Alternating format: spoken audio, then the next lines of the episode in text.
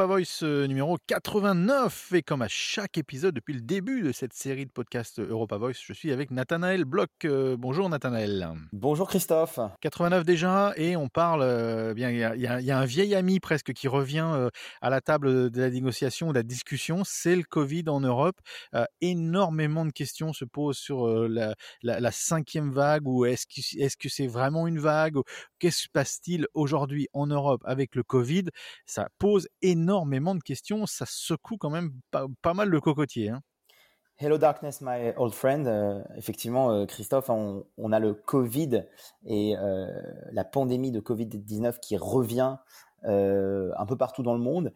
Et pour ce qui nous intéresse, nous, au niveau de l'Europe et de l'Union européenne, c'est que il semble que malheureusement l'Europe soit redevenue l'épicentre de cette pandémie de Covid-19. Euh, et que on a notamment enregistré euh, début novembre, hein, la première semaine de novembre, entre le 1er et le 7, plus de 60%, Christophe, des nouvelles infections de Covid-19 euh, diagnostiquées dans le monde et environ 55% de tous les décès liés à la pandémie. Et selon une source très officielle, puisque c'est l'Organisation mondiale de, de, la santé, OMS, qui a déclaré ça et qui donc, j'allais dire, met les projecteurs de manière un petit peu tragique sur le continent européen par rapport euh, à ce retour de la, pandémie de Covid-19 Alors j'allais poser la question euh, brute, hein, comment c'est possible? Il y a des chiffres de vaccination qui sont quand même respectables en, Europe. Où est-ce que, eh, est-ce que le problème est là? C'est que même si on atteint du 65-70%, on n'atteint pas le chiffre clé du 80 de la Pareto ou du 90%. Et, ça peut-être ça prouve qu'il est quand même nécessaire de faire, eh bien, peut-être une campagne comme l'Australie l'a très bien faite. En fait, on a beaucoup critiqué l'Australie sur sur la stratégie vaccinale, mais globalement, ça s'est passé très vite à partir du moment où on a décidé de se mettre en action pour atteindre des chiffres qui peut-être pourrait protéger la population australienne et ne pas voir ce qui se passe aujourd'hui en Australie, en, Europe? Est-ce que c'est vraiment là la clé, à votre avis?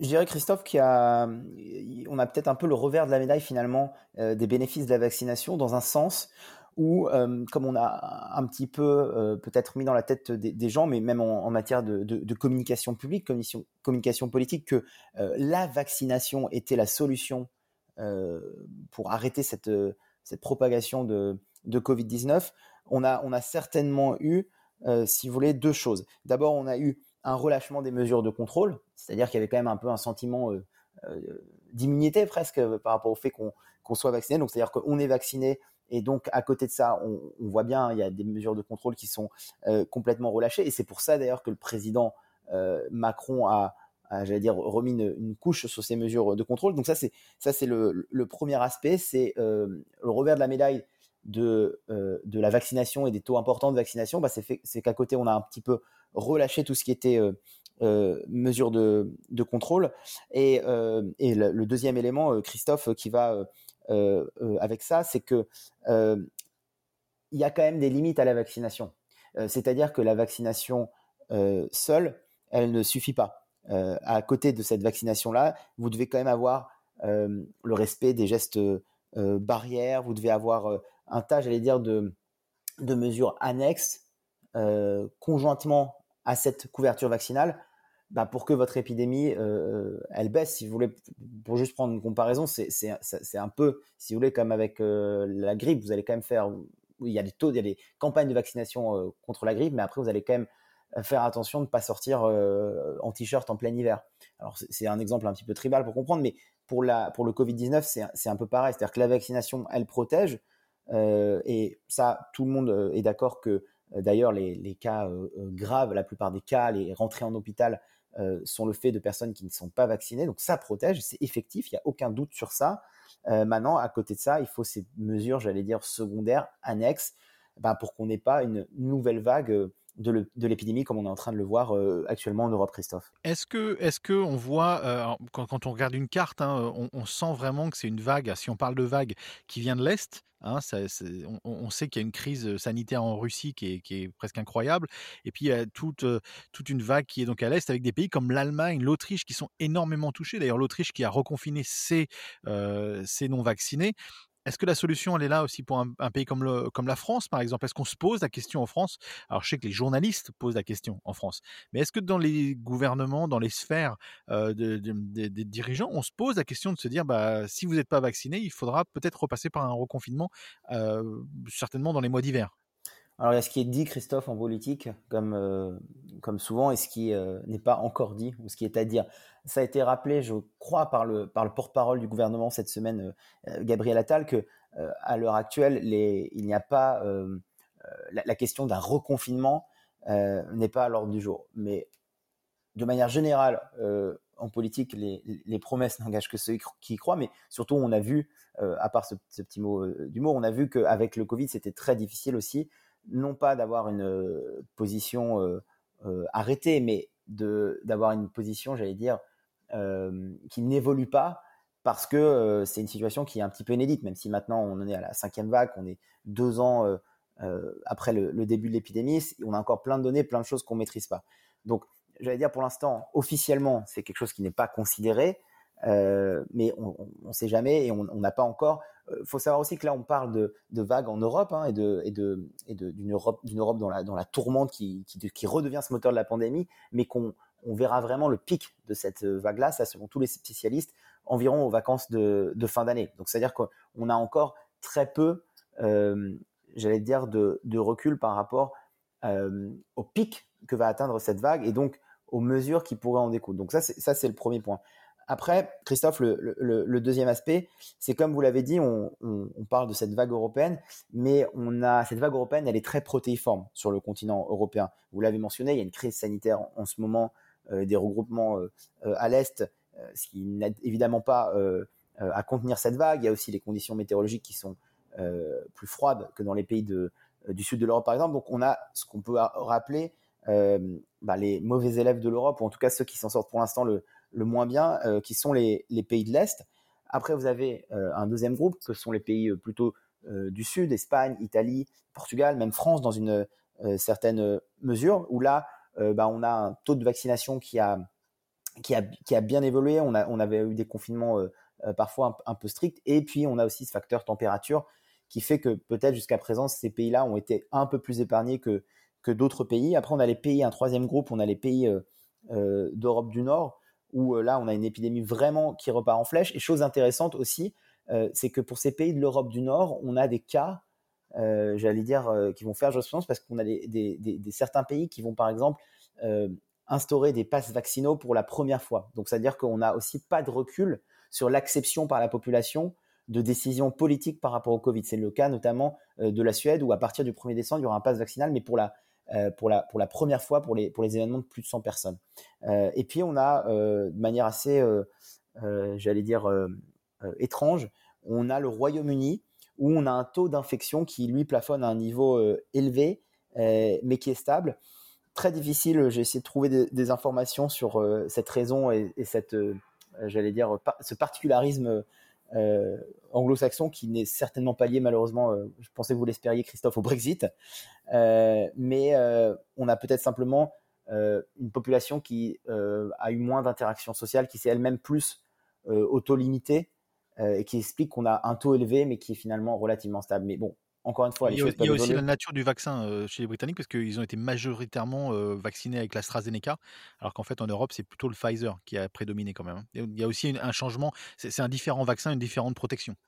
C'est non, mais tout à fait. C'est aussi, c'est effectivement, c'est aussi une question de, j'allais dire, de couverture euh, vaccinale et de, et de quel vaccin a été utilisé. Vous avez en, en, au Royaume-Uni, c'est l'AstraZeneca qui a été utilisé de manière, enfin, je veux dire, de manière différente du reste de l'Europe où on avait plutôt des, paniers de vaccins ou des, ou mix de vaccins, ce qui, peut-être aussi expliquerait euh, ça. Mais voyez, en, tout cas, ce qui aussi à prendre en compte, c'est que euh, bah, même sur ces questions de finalement de vagues, on a quand même des situations qui sont très différentes euh, en Europe. Un pays dont on parle pas parce qu'il fait pas partie de l'Union européenne, mais c'est la Suisse où là, pour le coup, on a un taux de vaccination qui est, qui est pas extrêmement élevé et on a une épidémie qui repart en flèche. Et euh, important, euh, c'est qu'on a une, c'est un pays quand même qui est vraiment imbriqué euh, au, cœur de, de, cette Europe, au cœur qui n'est pas dans l'Union européenne, mais qui est au cœur de l'Union européenne. Donc va se reposer quand même un moment, Christophe, cette question aussi des frontières. Et donc c'est pour ça que je vous dis que pour l'instant, officiellement en France, on ne parle pas de, reconfinement, mais la situation va certainement évoluer et, les discours et les actes politiques et la traduction en actes politiques de la situation sanitaire vont aussi, va aussi cette traduction certainement évoluer dans les prochaines semaines en fonction de cette vague européenne. Ouais, et puis il y a aussi un point très important, c'est qu'en France, on a beaucoup parlé d'un pass sanitaire et non pas d'un pass vaccinal. En Australie, on a le pass vaccinal. C'est-à-dire qu'en fait, la, grosse différence, c'est que dans un pass sanitaire, on peut aussi accéder à certains événements avec un test PCR de moins de trois jours qui est dans la même application et qui vous permet de, qui permet aux gens non vaccinés de, profiter également d'autres choses. Ça, ça risque de changer parce que le modèle australien, en fait, risque de prévaloir, de dire c'est un pass vaccinal, vaccin, vous rentrez ou vous rentrez pas, et il y aura plus, il y aura plus du tout de de, tests PCR pour, euh, pour pouvoir euh, accéder à certains endroits. Et ça, ça risque de changer énormément les choses. C'est le cas, effectivement, Christophe, je crois, à partir d'aujourd'hui, euh, pour, pour tout ce qui est retail, distribution, ou à part maintenant certaines courses de vraiment première nécessité, sans passe vaccinal, comme vous l'avez dit, il sera impossible pour les personnes non vaccinées en Australie de rentrer. Donc, la question, c'est aussi, encore une fois, c'est l'acceptation de ces mesures-là euh, par la population. Euh, L'Australie ou Melbourne est sorti de 18 mois de confinement, on avait un confinement assez dur. donc ça a été, on a été tellement pressurisé que peut-être cette mesure va être plus acceptée maintenant qu'on a dans les mains les clés pour pouvoir revivre une vie normale. Est-ce qu'en France, est-ce que dans des pays plus européens, on arrivera à, à contraindre autant les gens qui ne sont pas vaccinés sans qu'il y ait des mouvements de masse? C'est encore une autre question, hein, Christophe. Ouais, absolument. Allez, on va parler euh, ben, d'un sujet qui, a quand même été euh, présent euh, depuis quelques épisodes d'Europa Voice, malheureusement. c'est la situation des, migrants et, surtout du rôle plus prédominant de, la Biélorussie dans, tout ça. Et aujourd'hui, il y a aussi une, question par rapport à l'Ukraine. Donc, c'est une situation qui. Est-ce qu'on peut dire que la situation s'envenime un petit peu quand même à l'est de l'Europe? Effectivement, Christophe, on a déjà débattu de cette question biélorusse et d'Europe de l'Est dans, nos, dans, nos, précédents numéros d'Europa Voice. Euh, pour faire juste suite à ce qu'on disait dans notre dernier numéro, euh, on a du côté européen, en tout cas, maintenant, une feuille de route pour agir ensemble et pour peser davantage en termes de, sanctions contre le, régime de biélorusse de, de Loukachenko. on en est, Christophe, au cinquième train de sanctions qui va être pris contre la, contre la, Biélorussie. Peut-être pour nos, auditeurs euh, qui ont peut-être raté un, un précédent numéro d'Europa Voice, c'est euh, ce qui se passe en ce moment est extrêmement grave euh, à, la frontière polonaise avec la Biélorussie, c'est qu'on a tout simplement le régime de Loukachenko, le régime de Minsk, qui instrumentalise des milliers de migrants originaires soit de la région, soit de certains pays du Moyen-Orient, en les attirant sur le sol biélorusse pour après, en fait, les masser à la frontière polonaise euh, et donc faire pression sur la Pologne, mais évidemment derrière l'Union européenne, pour euh, alléger euh, les sanctions contre la Biélorussie en faisant planer la menace d'une, je, je, mets des guillemets, d'une invasion de migrants dans l'Union européenne. Donc c'est extrêmement grave. L'Europe a réagi pour le coup là assez, assez rapidement, mais là on voit vraiment qu'il y a quand même une je sais pas si c'est un envenimement, mais en tout cas une, montée en, puissance euh, des, sanctions et des menaces de l'Europe par rapport au, régime de Biélorusse. On le voit de plusieurs façons. La première façon, d'abord, c'est à travers euh, les, déclarations hein, des, dirigeants. On a quand même beaucoup de hautes personnalités comme le, haut représentant de l'Union européenne pour les affaires étrangères, Joseph euh, Borrell, mais encore d'autres ministres, des Affaires étrangères de, de, pays européens qui vraiment montent au créneau, hein, qui font des déclarations euh, public. Euh, et puis le, deuxième aspect, c'est que l'Europe est en train aussi d'élargir en fait euh, ces sanctions, j'allais dire, à ceux qui coopèrent avec le régime de Loukachenko, avec le régime de, de Biélorusse, pour instrumentaliser ces migrants. donc effectivement, on a une situation qui, qui s'envenime et on a une Europe qui met de plus en plus la pression, qui commence d'ailleurs, Christophe, à, porter ses fruits parce qu'on a plusieurs pays euh, qui ont rapatrié, donc notamment des pays du Moyen-Orient, qui ont rapatrié leurs ressortissants euh, qui, ont été euh, parqués à la frontière polonaise, justement après les pressions de l'Europe pour les faire revenir, pour qu'il n'y ait plus de migrants syriens, irakiens, turcs qui soient là massés, nassés à ces frontières de l'Europe et, qui, qui, serait une espèce de monnaie d'échange entre les Biélorusses qui font pression et, les, Européens qui, doivent avoir une réponse humaine et coordonnée. Est-ce qu'on sait un peu plus clairement depuis l'épisode, le dernier épisode, peut-être le rôle des Russes, de Poutine dans tout ça, parce que on sent bien que bon, bah, les, Biélorusses, ils sont, ils, sont au cœur de ce débat, mais c'est quand même un petit peu. On sentirait que ce soit un petit peu dirigé quand même par par l'État grand frère, donc l'État russe ça, s'éclaircit un petit peu de ce côté-là. On y voit un peu plus clair sur le rôle peut-être de la Russie et ce qu'ils veulent faire et jouer avec, avec ces pressions et, les points de pression, justement, l'immigration au niveau de l'Europe? C'est un, un, un, sempiternel débat, Christophe. Hein. C'est vraiment, c'est toujours la Russie qui essaye encore d'avoir la main mise sur ces pays de, ces ex-pays du, bloc soviétique et, et d'avoir une espèce de zone tampon pour jouer de son influence avec ces pays-là qui, eux, euh, sont aux portes de, euh, de l'Europe. Donc, euh, en fait, c'est plus qu'une impression, c'est qu'on on sait qu'il y a la mainmise de Poutine derrière, derrière Loukachenko, derrière ce qui est en train de se passer en, Biélorussie. Mais rappelez-vous, hein, ça faisait aussi les titres de, de nos, précédents, de certains de nos précédents numéros d'Europa Voice. on est dans le même, j'allais dire, dans le même jeu que ce qui s'était passé avec l'Ukraine et l'annexion de la, de la Crimée il y a huit ans de cela maintenant, où, bah là c'était clairement aussi la, main de Poutine.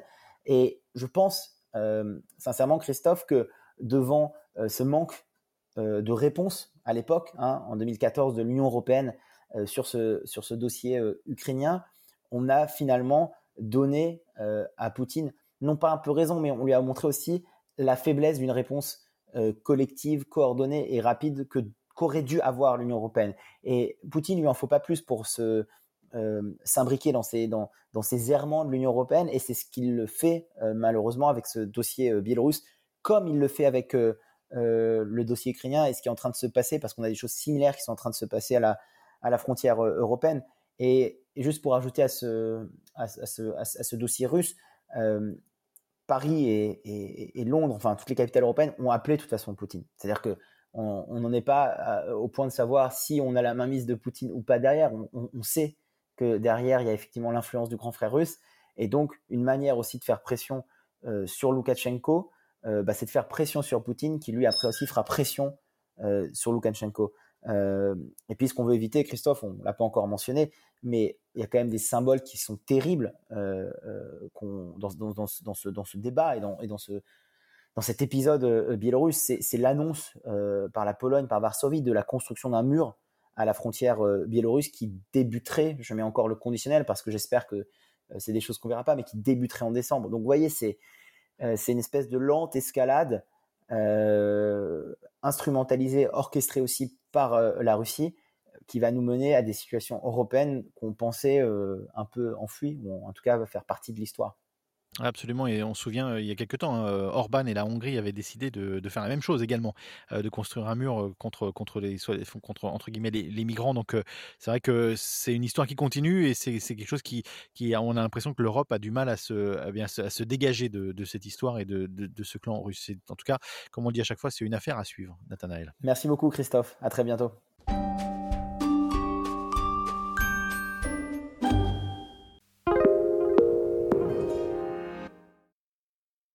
SBS is Australia's most trusted multilingual broadcaster. Our listeners are loyal, highly engaged, and have supported countless local businesses. We offer advertising packages for businesses of all sizes. Our experienced sales team will guide you through the process of owning a great campaign. Bring your own ad or have our production team make you something in one of our 68 languages. Start the conversation with your new audience today. Email sales at sbs.com.au.